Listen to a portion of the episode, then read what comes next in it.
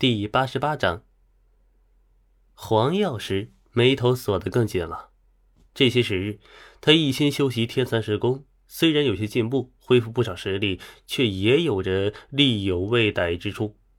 第一次结茧所需要的庞大内力和真气，他都没有集齐，距离触摸界限还没有方向，这让老黄的自尊心很受挫。面对黄香的提问，曹拓竖起三根手指：“三个月。”你行不行？十几天后就要动手了。曹操摇摇头，直接说道：“ 不是三个月，是三个时辰。嗯，不对，现在是两个半时辰了。我们说话这会儿功夫，我又完成了一次生死转换，改变我身体里的气机结构，让真气以更适合我的个人习惯、喜好的方式进行了多倍数的运转，对天地气机的吸纳增加了五点七五倍，并且保持着每半个时辰。”都增加一成速率的效果，进行逐步增压。小龙女捂着耳朵：“哎，师兄师兄别念了，姐姐服了。”还有，告诉你们一个好消息，等到内力破戒眼之后，内力的属性会发生奇妙的变化，它可以做到离体精细操控，甚至操控内力，在空气中啊描绘出各种不同的形态，成为肢体和精神的远距离延续，而不仅仅只是打出一股力量。所以呢，只要内力破界限，不需要斩断真气，只要输送内力，你们就可以像我一样炼制一些简单的自动化器具。所以都加油吧，努力，你们也可以做到的。曹透做了一个加油鼓励的手势，其余三人面面相觑，一点激动的样子都没有。可能是曹透本身啊，没有什么演讲天赋吧。哎，我突然有点担心这只饼了，都。小龙女难得呀，将舌头捋直了说话，浑身上下释放出一股名为女神气场的玩意儿。我突然有点担心紫金山。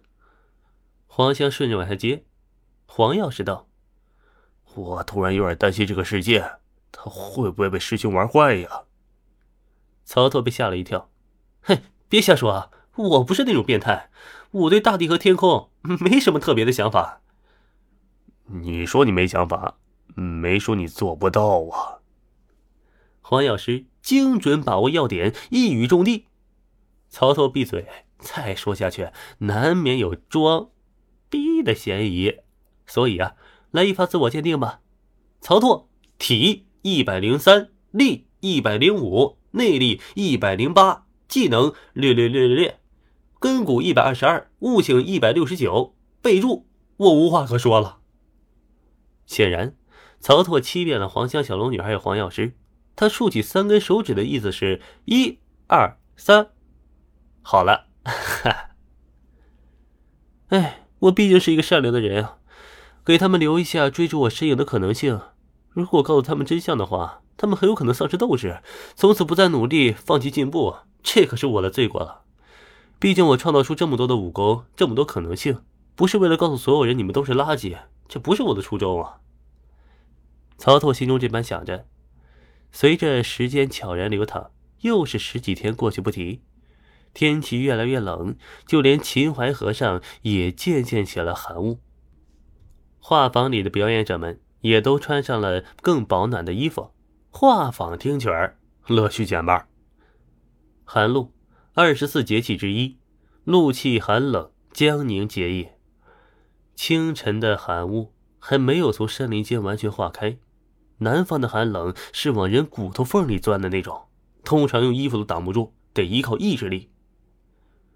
远山上的枫叶红火一片，在朦胧的晨光里点燃着有些模糊的视野。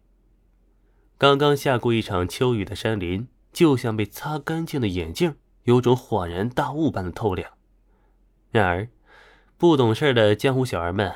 已经开始了他们的清晨活动，喧闹的声音吵醒了这个本该安静暖贴被窝的早晨。成群结队的江湖中人啊，迫不及待的涌上紫金山，寻找最佳的观战位置。然而他们却失策了，好的位置昨夜就被预定了。拳头如果不够硬，面子不够大的，来晚了只能想办法爬树，或是用钱买位置。今天。是江湖上公认的两大宗师交手的日子，北方全真教和南方武当派已经逐渐有了水火之势，而两位掌教的争斗将会决出下一个一甲子，谁才是江湖的领头羊？究竟鹿死谁手呢？我们下期再见。